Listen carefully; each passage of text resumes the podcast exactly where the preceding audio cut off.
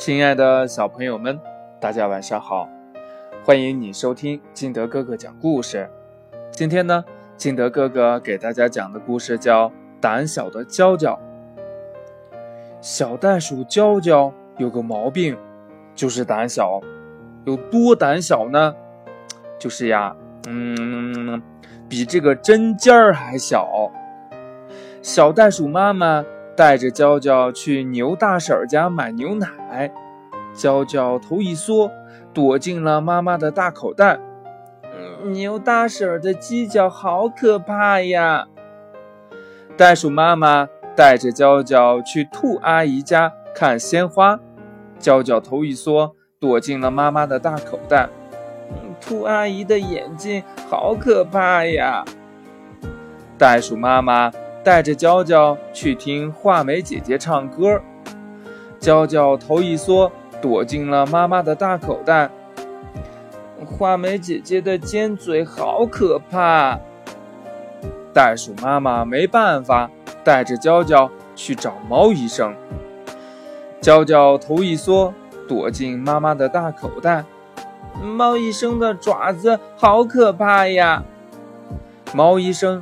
在袋鼠妈妈耳边嘀咕了几句，然后叹着气：“袋鼠妈妈，你回去吧，娇娇的病呀，我没法医。”第二天，袋鼠妈妈生病了，怎么摇也摇不醒。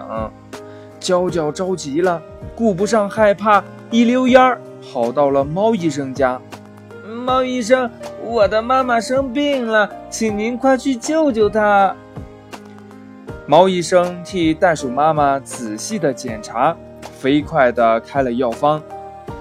牛大婶家的牛奶，兔阿姨家的鲜花，画眉姐姐的歌声。这袋鼠娇娇去买了牛奶和鲜花，还把画眉姐姐请回了家。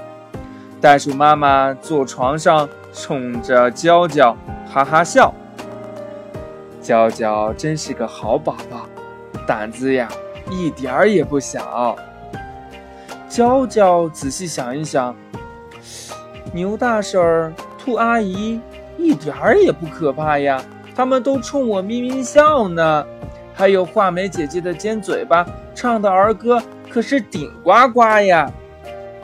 那我为什么要觉得他们可怕呢？